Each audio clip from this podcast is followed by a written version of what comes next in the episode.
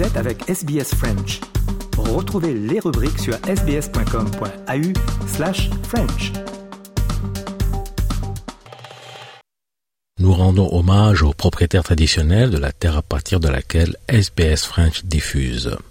Le peuple Wurundjeri de la nation Kulin ainsi que leurs aînés passés et présents.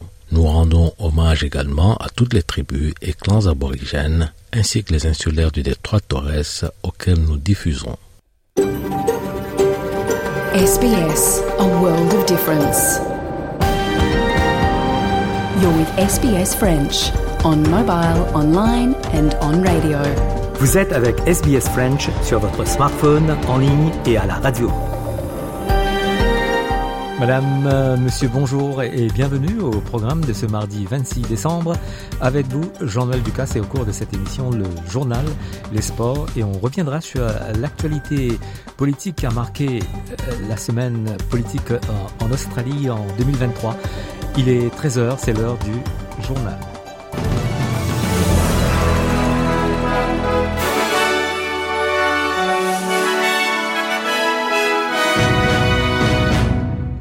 Le pape euh, François a appelé à la fin de la guerre à Gaza et à la libération des otages israéliens détenus par le Hamas. Dans son message traditionnel euh, pour la Noël, le pape a également appelé à davantage d'aide à Gaza. Le Premier ministre israélien Benjamin Netanyahou a, lui, déclaré que son pays intensifierait sa lutte contre le Hamas. Il a déclaré aux membres de son parti que la campagne militaire israélienne n'était pas n'était pas prêt d'être terminé. Le Hamas et le djihad islamique ont rejeté les conditions d'une trêve conduite par le Qatar et l'Égypte. Explication Alexandre Bouchanti pour Après, les dirigeants du Hamas, ce sont ceux du djihad islamique qui ont indiqué rejeter les conditions d'une trêve qui ne comprendrait pas l'arrêt de l'agression israélienne contre le peuple palestinien et l'entrée illimitée d'une aide humanitaire à Gaza. Selon des sources au Caire, le projet proposé aux deux factions qui se partagent les otages israéliens consistait en un échange de prisonniers, dans un premier temps des conditions comparables à celles de la trêve qui avait duré une semaine fin novembre. La seconde phase devait déboucher sur un cessez-le-feu durable en contrepartie d'une réforme du pouvoir à Gaza, un pouvoir actuellement détenu par le Hamas. Le plan égypto-qatarien proposait, selon certaines sources, la tenue d'élections à Gaza et, selon d'autres sources, un désistement du pouvoir par le mouvement islamiste en contrepartie d'une amnistie pour ses dirigeants. Alexandre Chanti, Le Caire, RFI. Et l'Iran accuse euh, Israël d'avoir tué un général des gardiens de la révolution en Syrie. Il s'agit du général Razi Moussavi, un haut gradé de l'organisation responsable de fournir des armes et la technologie militaire au Hamas, le djihad islamique et aussi le Hezbollah libanais. Les responsables ukrainiens affirment que les attaques russes sur la région de Kherson ont tué cinq civils, tandis que les responsables russes installés dans la ville de Horlivka, dans l'est du pays, ont déclaré qu'une personne avait été tuée à la suite des bombardements de Kiev. Les forces russes ont abandonné la ville de Kherson et la rive ouest du fleuve Dnipro, dans le sud de l'Ukraine, il y a plus d'un an, mais ont depuis soumis de nombreuses zones à des bombardements constants depuis leur position sur la rive est. Le président ukrainien Volodymyr Zelensky a adressé à ses compatriotes un message de Noël d'encouragement face à l'invasion russe en cours. Step by step, day by day, darkness is losing, and darkness will finally lose. The evil will lose. Today, it is our common goal, our common dream, and our common prayer will be for this today, for our freedom, for our victory, for our Ukraine, for the day when we will be able to gather all together at home in a peaceful year, during a peaceful Christmas, and will tell each other the Christ was born. La Russie a transféré l'opposant Alexei Navalny dans une prison de la région arctique du nord de la Russie. Son porte-parole a confirmé ce transfert après que ses partisans aient perdu contact avec lui pendant plus de deux semaines. La prison se trouve dans la région Yamalnenets à environ 1900 km au nord-est de Moscou. Le bilan des victimes du tremblement de terre le plus puissant que la Chine ait connu depuis des années s'élève à 149 personnes et deux personnes sont toujours portées disparues. La secousse de 6,2 sur l'échelle de Richter a frappé le nord-ouest du pays le 18 décembre dernier dans une, dans une zone montagneuse isolée située entre les provinces de Gansu et de Qinghai. Les médias d'État chinois ont rapporté que le Gansu avait été le plus touché par le séisme. Plus de 200 000 maisons ont été détruites, dont 15 000 sont au bord de et près de 1000 personnes ont été blessées. En Australie, Lifeline rappelle aux Australiens qui pourraient être en difficulté pendant la période des vacances que le stress et les sentiments d'isolement sont très courants, les pressions et les attentes accrues exacerbant souvent les émotions. L'association caritative euh, affirme que malgré les représentations joyeuses de la période des fêtes, des facteurs tels que des pressions financières, des tensions familiales, un sentiment de solitude intensifié suscitent souvent des émotions complexes et difficiles chez les gens. Chris euh, Siorokos de Lifeline Australia déclare qu'il est normal que certaines personnes se sentent anxieuses et seules en ce moment. I think if you think that a member of your, your family or a friend of yours is not quite themselves, the best thing to do is to talk to them, to empathise with them, and to let them know it's normal for people to feel this way over the holiday period. And also that if they need help, they should reach out for help, whether it be their GP, whether it be a, a mental health professional, or a support line like, like Lifeline. Le Queensland frappé par les orages le jour de Noël hier, alors que les travaux de nettoyage se poursuivent après le passage de l'ancien cyclone tropical Jasper. La tempête a fait tomber plus de 300 lignes électriques et une femme est décédée à Helens Vale lorsqu'elle a été heurtée par la chute d'un arbre.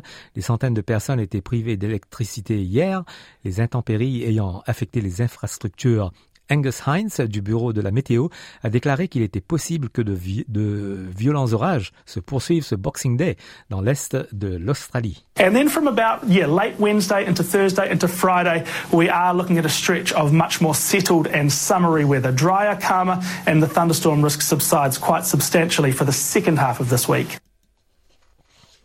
En Nouvelle-Galles du Sud, les bénévoles du SIS ont passé la matinée de Noël à contribuer aux efforts de nettoyage après que d'importantes tempêtes ont ravagé certaines parties des Northern Rivers de la région métropolitaine de Sydney, d'Illawarra, de la côte sud et du Riverina. Il y a eu des sauvetages dus aux inondations, la plupart à Sydney et à Illawarra, Debbie Platz, commissaire adjointe des services d'urgence de Nouvelle-Galles du Sud, a déclaré qu'il y avait plus de 300 appels à l'aide dans la seule région métropolitaine de Sydney et prévoit d'autres appels. We expect that across New South Wales these severe weather patterns will continue today and tomorrow and possibly over the rest of the week. So we're urging all of you to stay safe and heed the weather warnings.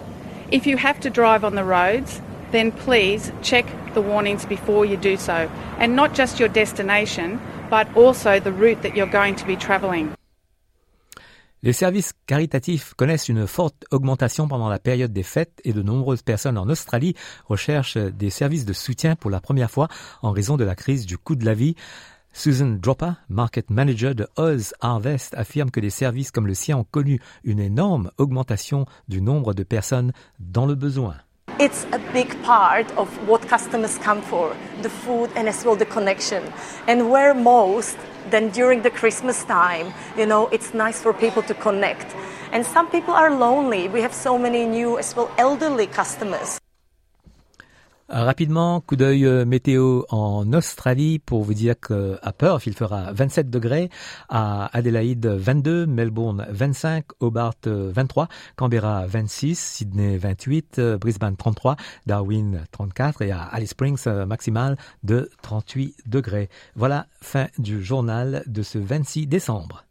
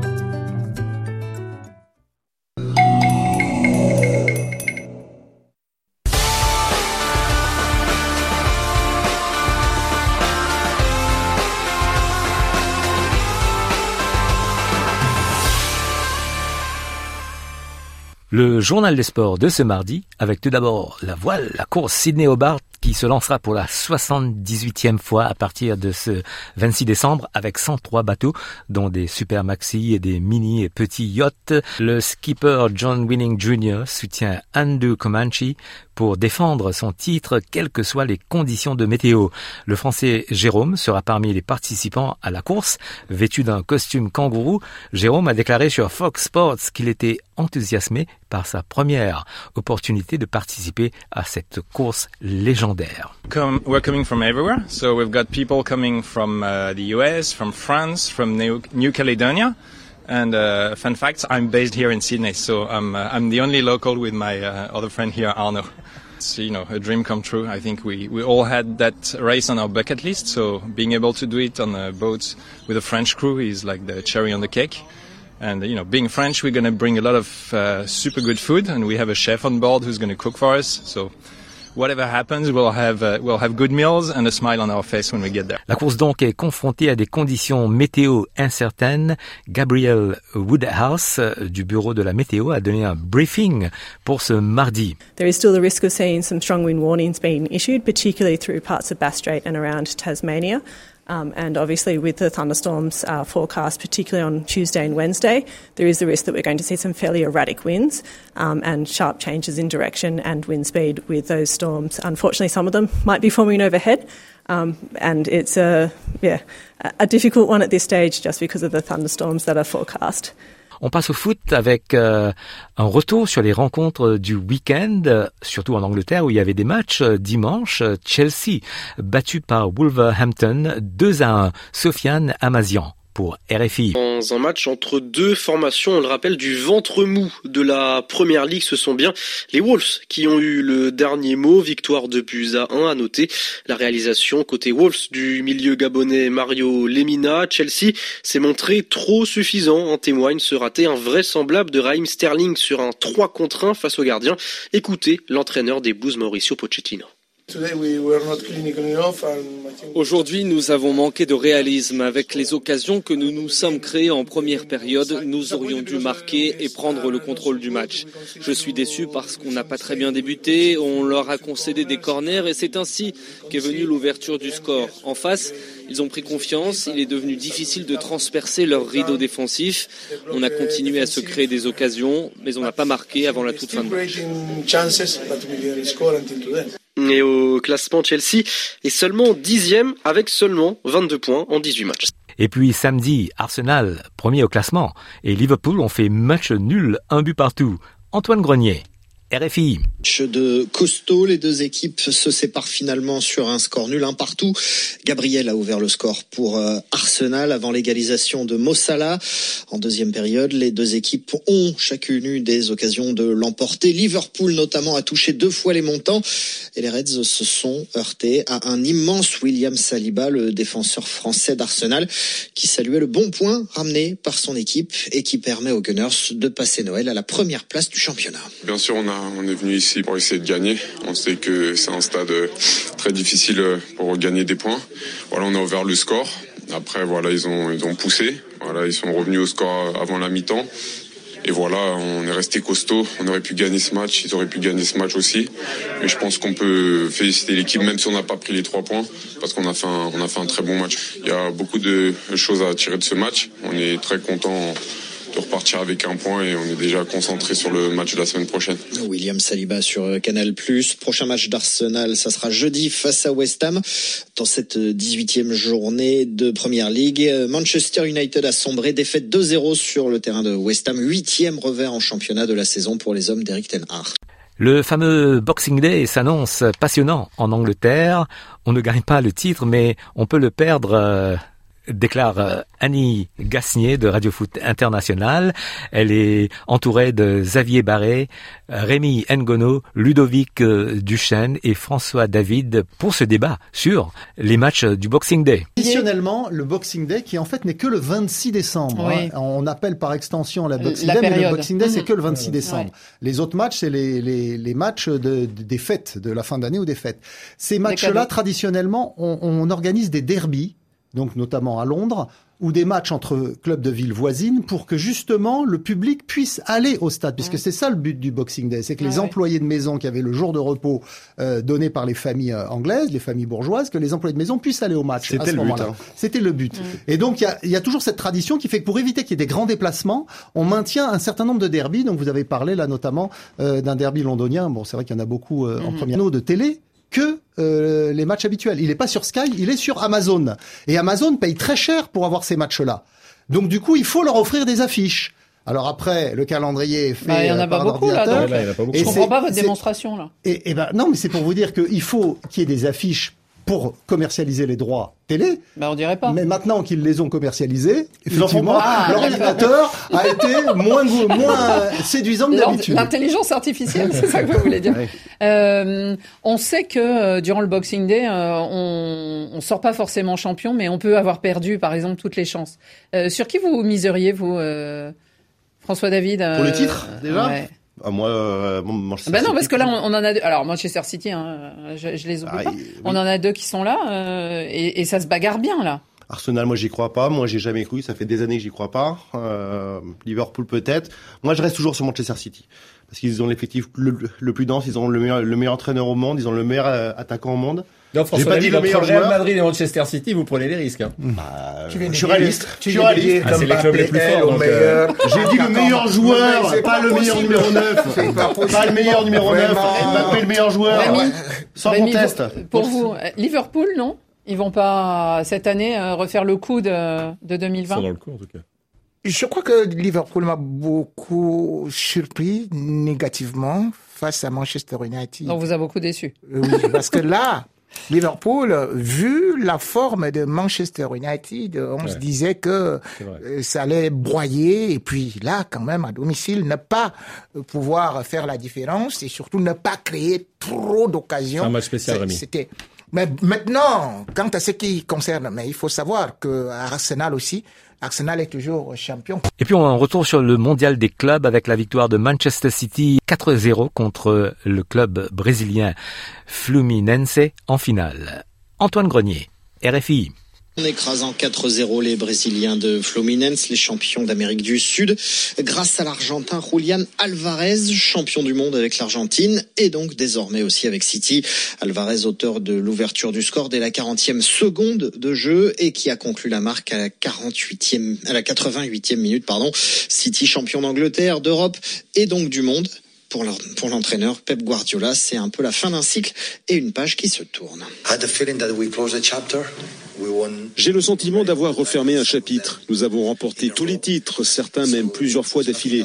Il n'y a plus rien d'autre à gagner. Le travail est fait. Et je voulais partager cette réussite avec tous les joueurs et le staff que nous avons eu au premier jour où nous sommes arrivés à Manchester City. Tous les capitaines, de Vincent Compagnie jusqu'au dernier en date, Kyle Walker, et bien sûr tous les joueurs de la saison dernière qui nous ont aidés à accomplir quelque chose d'incroyable et aidés à venir ici, à jouer ce tournoi. Car le plus dur, c'est d'arriver à le disputer. Oui, je suis vraiment ravi.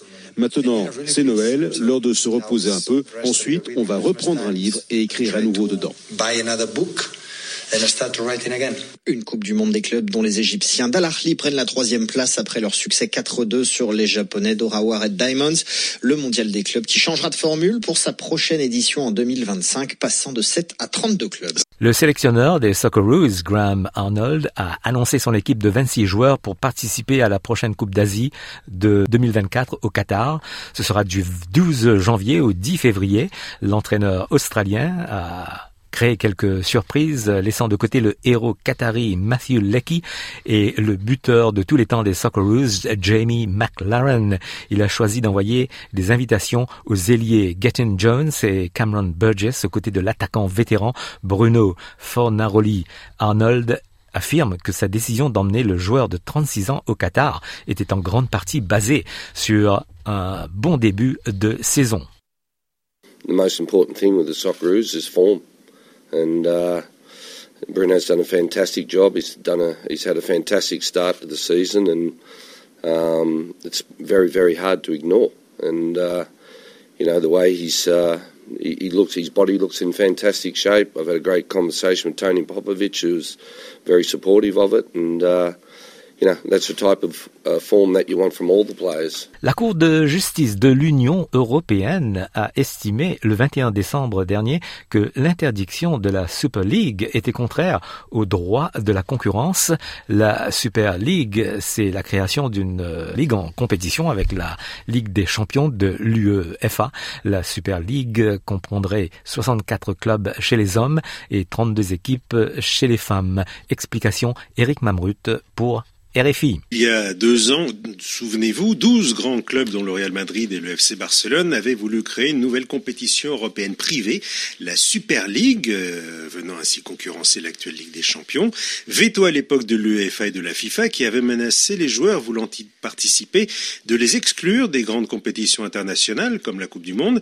Une menace écartée ce matin par la Cour européenne de justice qui a jugé cette éventuelle interdiction contraire au droit à la concurrence. Selon elle, la FIFA et l'UEFA abuseraient alors de leur situation de monopole. Voilà donc qui ravive la possible création de cette Super League, même si la Coupe européenne de justice a également précisé que ce projet ne devait pas nécessairement être autorisé. Une Super League qui a ses partisans comme ses détracteurs, nombreux, et parmi eux, il y a le président de l'Olympique de Marseille, Pablo Longoria. Je considère qu'avoir deux, trois, quatre compétitions différentes organisées par des différentes personnes, pour moi, ça c'est la catastrophe du football. Si on ne fait pas en actuation tous les clubs en commun, avec beaucoup de dialogue, et avec une commercialisation que c'est juste pour tout le monde et que tout le monde il a la place dans les compétitions européennes, si ça c'est pas le chemin, je vois un avenir très difficile pour le monde du football. J'appelle à l'unité et aller vers une même direction avec beaucoup de dialogue dans le football européen. Pablo Longoria du côté du Real Madrid et du FC Barcelone, en revanche, on s'est réjoui de cette décision de justice, ceci par la voix de leur président respectif. Et puis la nouvelle que Christophe Galtier, l'ex-entraîneur de Nice, relaxé par le tribunal de Nice. Il avait été poursuivi pour discrimination et harcèlement essentiellement contre des footballeurs musulmans. Olivier Sherman, Christophe Galtier était jugé par le tribunal correctionnel de Nice pour des faits de discrimination et de harcèlement moral, essentiellement contre des footballeurs musulmans lorsqu'il était entraîneur de Nice. Dans son jugement, le tribunal précise qu'aucune des deux infractions reprochées n'est caractérisée.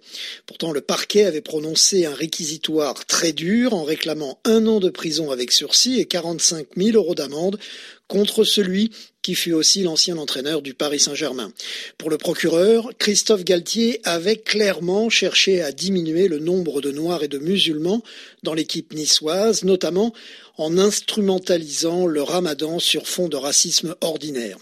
Christophe Galtier s'était défendu de tout racisme, assurant qu'il était tombé dans des pièges. Ses avocats ont salué la victoire judiciaire de leur client. C'est une réaction de soulagement, disent-ils, parce que ces accusations odieuses avaient causé des dégâts importants dans sa vie d'homme et sa carrière professionnelle. Et voilà pour le journal des sports de ce mardi.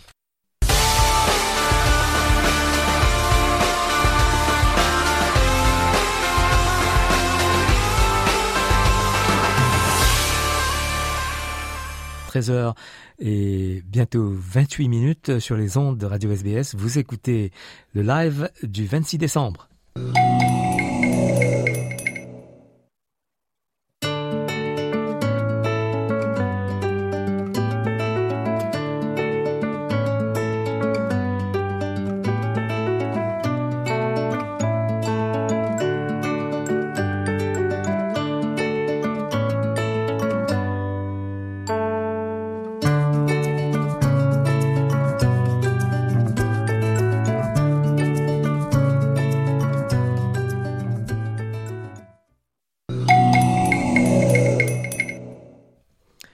On continue l'émission et on vous propose de revenir sur la rétro de la politique australienne de l'année 2023 avec les faits marquants et on passe l'antenne à Patricia Meunier.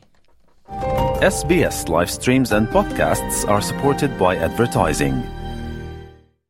SBS is Australia's most trusted multilingual broadcaster. Our listeners are loyal, highly engaged, and have supported countless local businesses. We offer advertising packages for businesses of all sizes. Our experienced sales team will guide you through the process of owning a great campaign. Bring your own ad or have our production team make you something in one of our 68 languages. Start the conversation with your new audience today. Email sales at sbs.com.au. Vous êtes avec SBS French. Retrouvez les rubriques sur sbs.com.au slash French.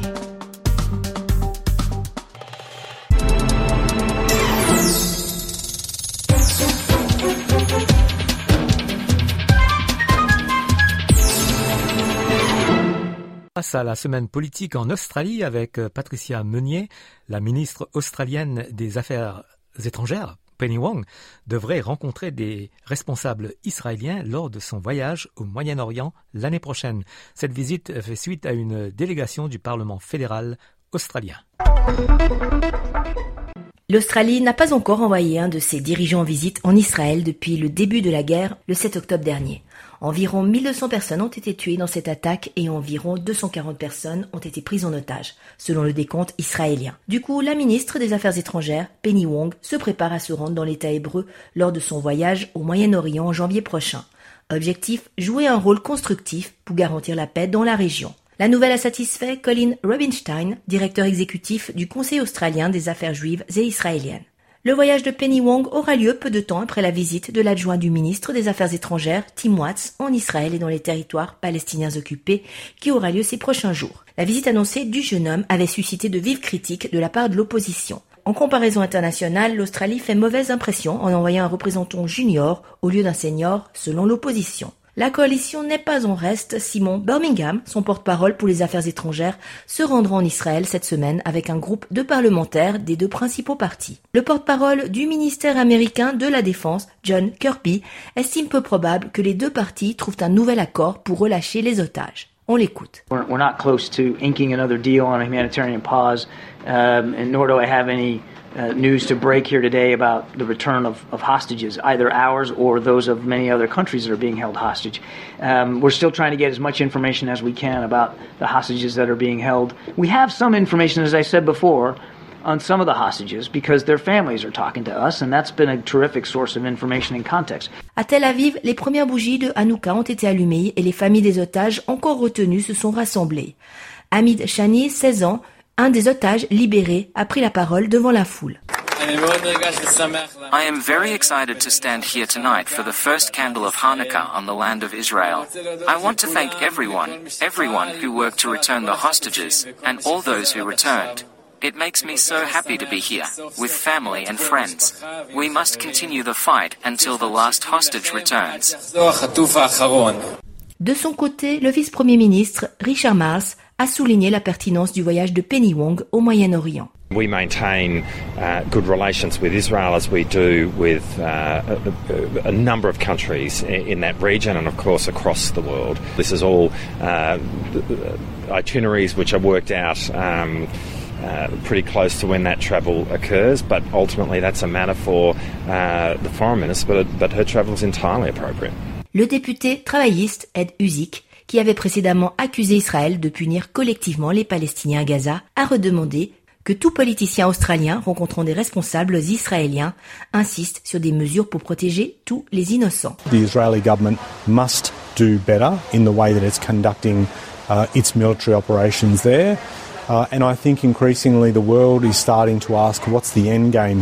La situation continue de se détériorer à Gaza. Le ministère de la Santé local affirme que plus de 17 000 Palestiniens ont été tués et quelques 46 000 blessés par les bombardements israéliens depuis le 7 octobre dernier.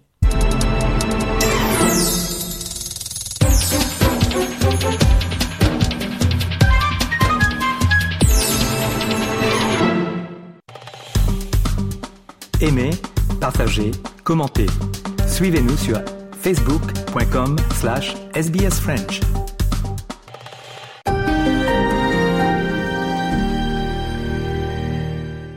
On vous propose maintenant un extrait de la série euh, L'histoire cachée d'Australie et dans cet épisode nous revenons sur l'histoire de la ville de Melbourne avec euh, Romain Fati au micro de notre collègue euh, Grégory Pless. SBS live streams and podcasts are supported by advertising.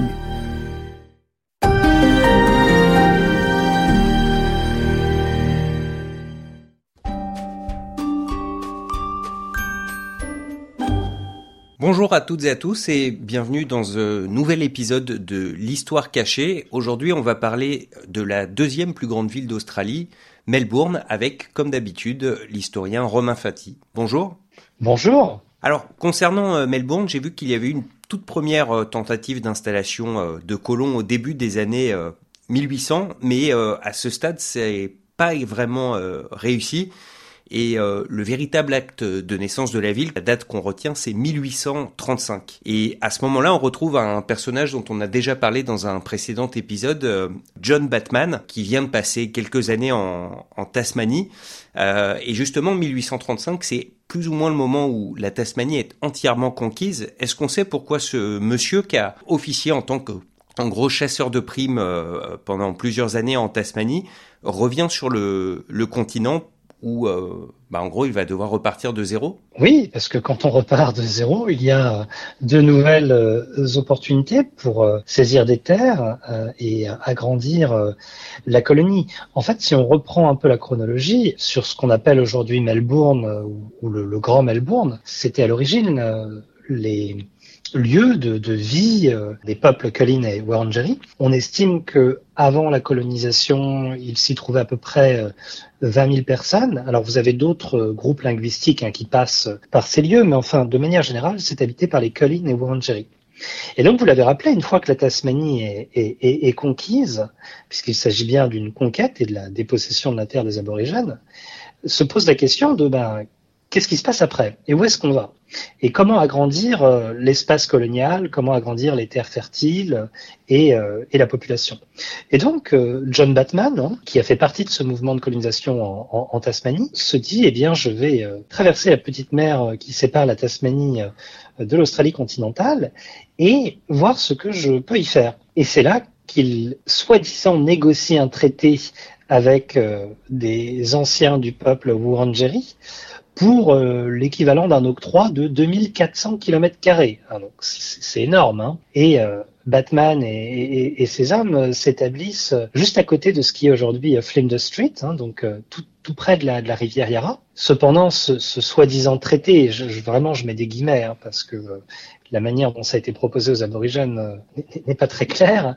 Euh, ce traité, donc, entre guillemets, est, est annulé par le gouverneur de Nouvelle-Galles du Sud, qui s'appelle Richard Bourke qui ne reconnaît pas hein, les, actions de Batman, parce que Batman ne, travaille pas pour le gouvernement. Il faut attendre une lettre d'octroi de, la reine Victoria en, en, juin 1847 pour que la ville de Melbourne soit déclarée une ville, et donc avec son, avec euh, ses édiles entre guillemets. Et c'est seulement en, en 1851 que le Port Phillip District est séparé de la colonie Nouvelle-Galles du, du, Sud et devient euh, la, la, pardon, l'État du Victoria, dont la capitale euh, est alors euh, Melbourne. Elle est toujours d'ailleurs. Et en 1851, justement, c'est le moment où il y a un vrai boom dans cette partie de l'Australie. il y a une ruée vers l'or. Est-ce que cette officialisation de, de, de, Melbourne est lié à, à, cette, à cette ruée vers l'or Oui, tout à fait, parce qu'à partir du moment où vous avez une population euh, importante, il faut pouvoir la gérer et donc euh, non seulement continuer à coloniser l'espace, mais aussi octroyer aux, aux, personnes qui y sont un, un certain nombre de, de, services et puis une, une police également. Donc avec le, la découverte euh, de champs orifères euh, dans cette partie du Victoria, euh, il y a le, ce que les Australiens appellent le gold rush, hein, la, la, ruée vers l'or en français, et tout le monde, et par tout le monde, je, je, veux vraiment dire tout le monde, dans tous les coins de la planète, euh, se rue vers Melbourne, un peu ce que, ce, ce qui s'est passé aux États-Unis également. Et donc, euh, en quelques mois, euh, la, la, ville de Melbourne double sa population. Hein. Elle passe de, de 20-25 000 habitants à, plus de 40 000 habitants. On est en 1951, euh, 1851 pardon, début 1852. Euh, Et donc, c'est une euh, c'est une croissance bah, totalement exponentielle en fait. Et, et en en moins de 15 ans, hein, donc pour 1865, la ville de Melbourne a dépassé la ville de Sydney en termes de, de, population, et Melbourne devient pour un temps la plus grande ville euh, d'Australie. Bon, ce n'est pas euh, sans quelques difficultés. On, on, rappellera la rébellion Eureka en, en 1854, où vous avez tout plein de populations euh, des mines, aussi agricoles et, industrielles, qui se révoltent un petit peu euh, de la situation euh, dans, la colonie et qui veulent de meilleures conditions de travail, surtout dans l'espace, enfin dans les mines, mais aussi en agriculture et dans la manufacture. Et donc Melbourne devient un peu un, endroit de protestation sociale qui, forge un peu sa conscience et son identité. Mais entre 1850 et 1860, vraiment, ce sont des, très grosses années, deux, décennies très importantes pour Melbourne et la construction euh, de bâtiments publics. Et en contrepartie, évidemment, euh, pour les aborigènes, euh, autant la ville de Melbourne est, est un succès, autant c'est une catastrophe pour eux, puisque la variole se diffuse dans, certains groupes aborigènes et la colonisation euh, continue. Vous le disiez, c'est euh, en fait le, début de Melbourne, c'est vraiment celui d'une ville euh, champignon. la différence avec d'autres villes qui sont nées avec une, une ruée vers l'or, ça n'a pas dégonflé par la suite. Vous le disiez, donc c'est une période vraiment euh, de très forte opulence. Euh, il y a beaucoup de monde, il y a énormément de bâtiments euh, qui datent de cette époque, qui sont toujours debout aujourd'hui. Pourtant, il n'y a pas de, de monuments emblématiques comme à Sydney, comme comme l'Opéra ou le, ou le Harbour Bridge, qui, je sais, arrivent eux aussi beaucoup plus tard dans le temps. Mais enfin, justement, une ville comme ça qui obtient un statut très rapidement et très riche, bah, elle a tendance à vouloir le faire savoir. Et à Melbourne, il n'y a rien vraiment qui se détache Oula, alors là, vous, allez, euh, comment dirais-je Non, il y, oui, oui. Il y a des endroits euh, significatifs et, des choses très belles à voir, mais il n'y a pas un symbole, on va dire. Alors, c'est intéressant ce que, ce que vous dites, parce que un, un, habitant euh, du Victoria et de Melbourne qui sont généralement très fiers de leur ville, pourraient vous dire, mais attendez, il y a le Royal Exhibition Building, il y a le Shrine of Remembrance, il y a la station de train Flinders qui est très jolie. alors, il y a le MCG, hein, le stade de cricket qui est une terre sacrée pour les Australiens. Et puis, il y a la National Gallery of Victoria. C'est intéressant, hein la Galerie nationale du Victoria. Alors que le Victoria, on sait très bien que c'est un État. Et, je vais revenir là-dessus. Donc, pour les habitants de Melbourne, il y a euh, des, lieux saints, entre guillemets, des, lieux importants. Puis, effectivement, pour euh, quand on le regarde avec notre regard, qui est celui de, Français qui, qui, vivent en Australie, c'est pas Sydney, c'est effectivement pas le Harbour Bridge, c'est pas l'Opéra, mais c'est c'est différent et c'est pas pour ça que ça a plus ou, moins de valeur. Le point sur lequel je voudrais revenir, c'est que au lieu de, monuments très spécifiques et identifiables, comme on peut les, avoir à Paris, ce qui s'est développé à Melbourne, c'est plutôt une, vie urbaine où les, habitants sont fiers de, de, leur ville et de leur rue, pardon, que ce soit Collins Street, Bourke euh, ou Flinders Street. Euh, vous voyez, c'est l'urbanité est plus diffuse. Et en 1885, vous avez un journaliste euh, anglais qui s'appelle Jean Georges Auguste Henri Sala, qui a forgé euh, la phrase, euh, enfin l'expression Melbourne la merveilleuse. Marvelous Melbourne. Et, on l'entend encore parfois, euh, et ce que ça veut dire, c'est que Melbourne, à, l'époque, est, au top de l'urbanité en Australie. C'est la plus grande ville de l'hémisphère sud. Elle, peut vraiment se targuer de quelque chose qui ne se trouve pas ailleurs en Australie. Et donc, les Victoriens en sont, en sont encore euh, très fiers. Cependant, à la fin des années 80, début des années 90, on rentre dans une crise euh, économique et industrielle complète. Et donc, Melbourne régresse dans son statut. Et là, à ce propos, il faut lire le livre de Frank Hardy qui s'appelle Power Without Glory, qui est, un, très beau livre sur euh, justement, ça commence dans ces années de crise à Melbourne et c'est une histoire de corruption et de système politique dans le Victoria et c'est très intéressant. Il faut pas oublier que outre l'opulence de Melbourne, vous avez euh, d'autres villes qui ont bénéficié de, la ruée vers l'or. Et là, on pense évidemment à Ballarat, euh, qu'il faut visiter c'est incroyable en fait. Ça vous donne cette impression de ce que les Australiens appellent le boom and bust, euh, l'essor et puis la, désintégration entre guillemets, où vous avez une toute petite ville au milieu de nulle part avec des bâtiments publics absolument magnifiques, des colonnes. Enfin, c'est très surprenant, euh, mais qui n'a pas survécu à, à l'arrêt des filons en réalité. Melbourne, comme vous l'avez rappelé, a eu plus de chance parce que euh, sa population était plus importante, parce qu'elle a bénéficié d'immigration, parce que outre les mines, elle a développer aussi euh, des activités industrielles très tôt. Oui, alors euh, effectivement, enfin, euh, vous le disiez, c'est une opulence sans doute moins tapageuse qu'à, qu'à Sydney, mais il y a effectivement des réalisations incroyables. Le, réseau de tramway qui est euh, le plus grand et le plus ancien euh, toujours en fonctionnement euh, du monde. Il est arrivé ici à, Melbourne. Il y a eu l'exposition universelle en 1880 à Melbourne. et c'est peut-être là qu'on voit, en tout cas à cette époque, entre Sydney et Melbourne, la différence entre une grande ville et une ville du monde, une ville mondiale. Et puis, c'est aussi les premiers JO australiens, c'était à Melbourne en 1956. Oui, voilà, et c'est très important de se souvenir que euh, à, l'époque, au début du XXe siècle, hein, Melbourne euh, relègue Sydney à vraiment une petite ville de province comparée à, à la taille de Melbourne et, à cette opulence. Et il y a aussi euh, le pouvoir politique, hein, puisque L'Australie se fédère en tant que donc fédération entre États en, en, en, janvier 1901 et Melbourne est le siège du, du, gouvernement du Commonwealth en plus de celui de l'État du Victoria euh, pendant un certain temps. C'est-à-dire que tant que Canberra n'est pas construite, le Parlement australien siège à Melbourne entre 1901 et 1927. Et le gouverneur général de l'Australie réside à Melbourne jusqu'en 1930. Donc Melbourne est la capitale initiale de l'Australie. C'est très important.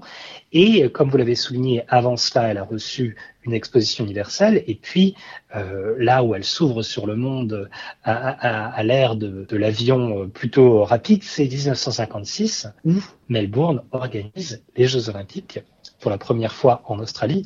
Et euh, c'est un succès euh, complet, parce que les Australiens ont l'impression d'être observés par le reste du monde. Hein. C'est un tropisme assez important chez les Australiens.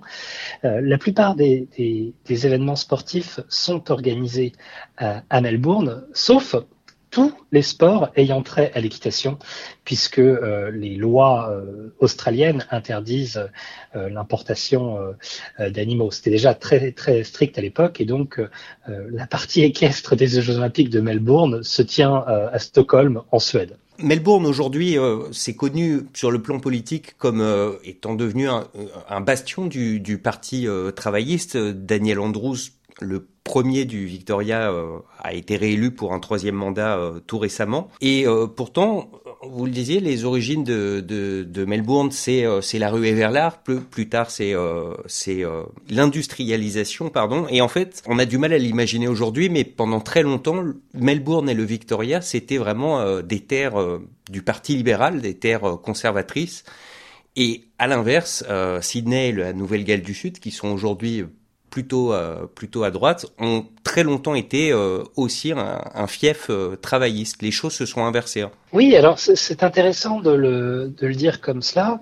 alors avant la fédération, c'est un paysage politique totalement différent parce que le, les partis s'organisent entre ceux qui souhaitent la fédération et ceux qui ne la souhaitent pas, ceux qui souhaitent le libre échange et ceux qui ne la, souhaitent pas. Mais après la fédération, quand on considère la gauche et la droite, hein, donc le Parti libéral à l'époque s'appelle le Parti nationaliste, et puis enfin il, est connu sous d'autres noms.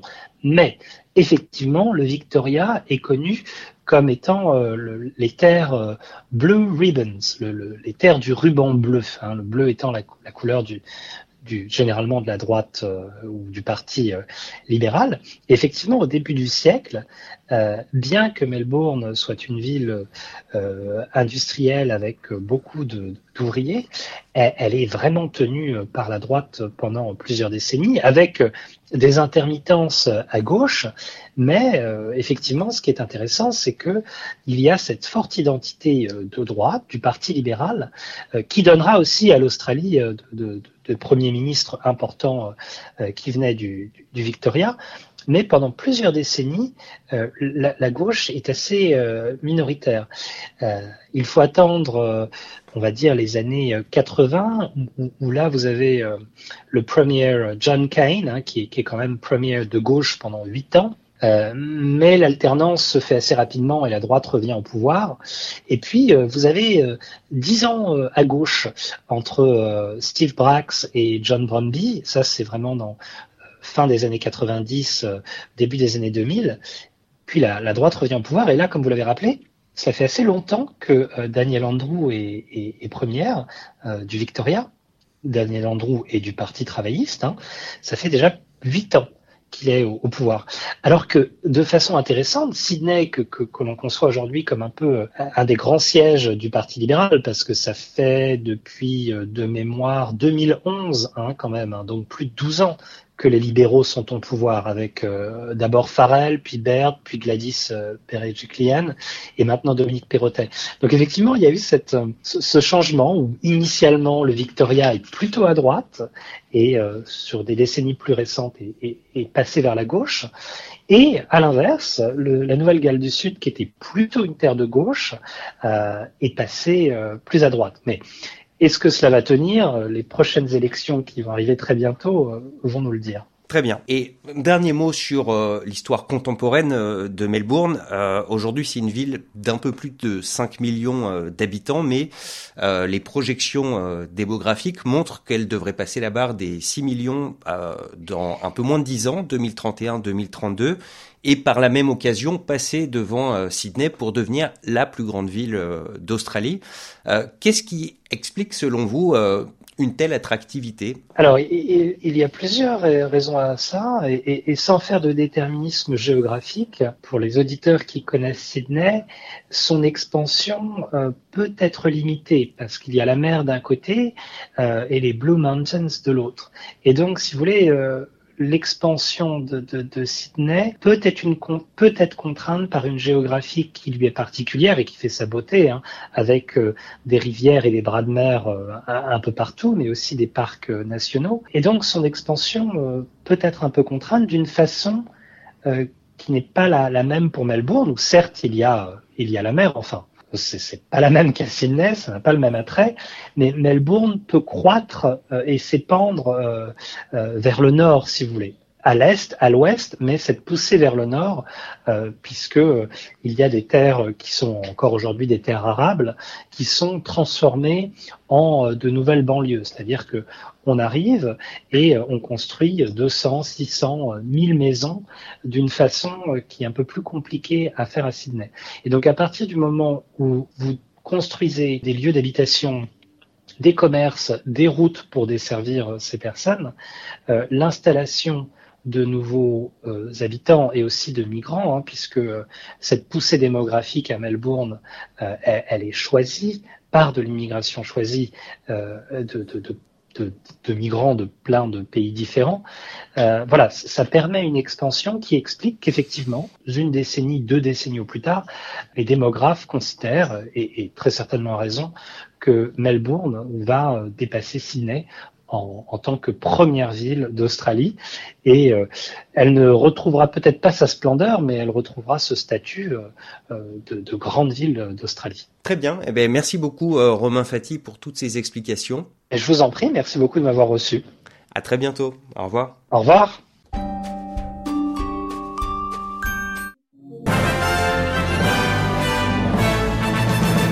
Et en fin d'émission, un rappel des titres de ce 26 décembre. Le pape François a appelé à la fin de la guerre à Gaza et à la libération des otages israéliens détenus par le Hamas.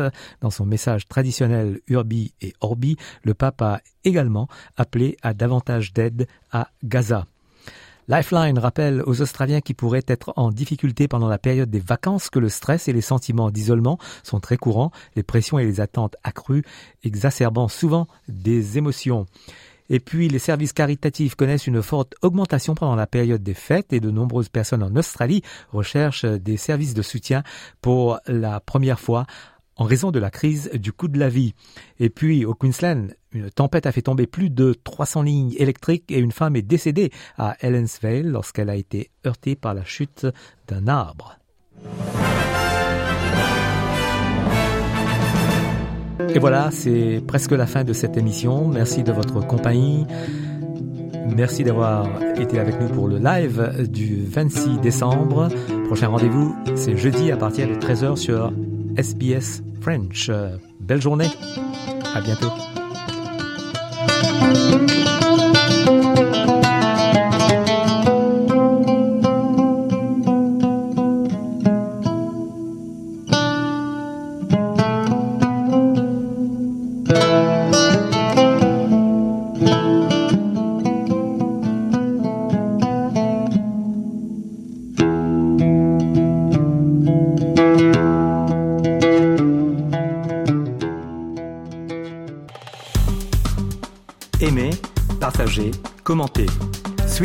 facebook.com slash sbsfrench.